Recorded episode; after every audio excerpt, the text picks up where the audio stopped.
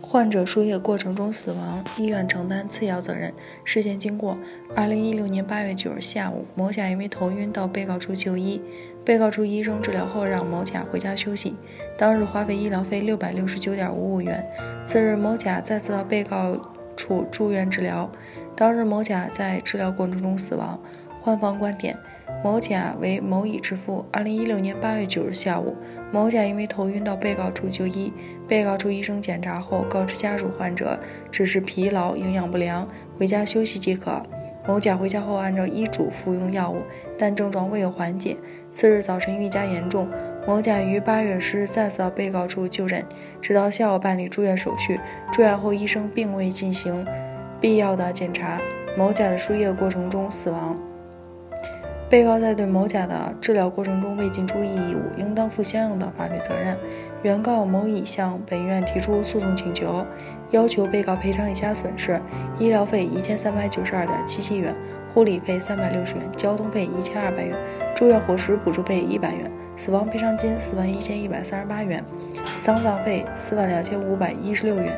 误工费一千三百五十元，精神损害抚慰金四万元，鉴定费一点二万元。院方观点：某甲就诊后死亡具有一定的意外因素，被告对原告要求的合理损失可以承担百分之三十的赔偿责任，其他过高部分不同意赔偿。专家评析：某医院在对被鉴定人的诊疗过程中存在过错，该过错与被鉴定人的损害后果有次要关系。双方当事人对鉴定意见书均表示认可，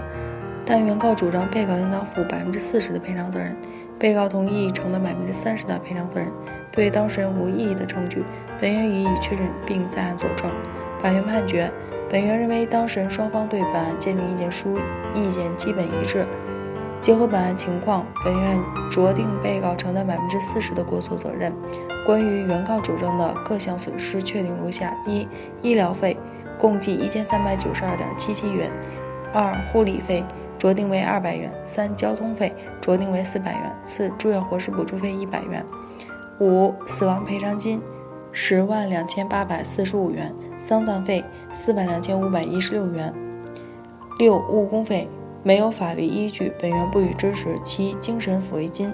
本院考虑到原告为某甲唯一子女，且某甲去世前为原告唯一直系长辈亲属，同时考虑到某甲去世比较突然，本院。对此酌定为二点五万元。八、鉴定费一点二万元，原告应当负担五万八千九百八十一点五元，加上精神损害抚慰金，共计八万三千九百八十一点五元。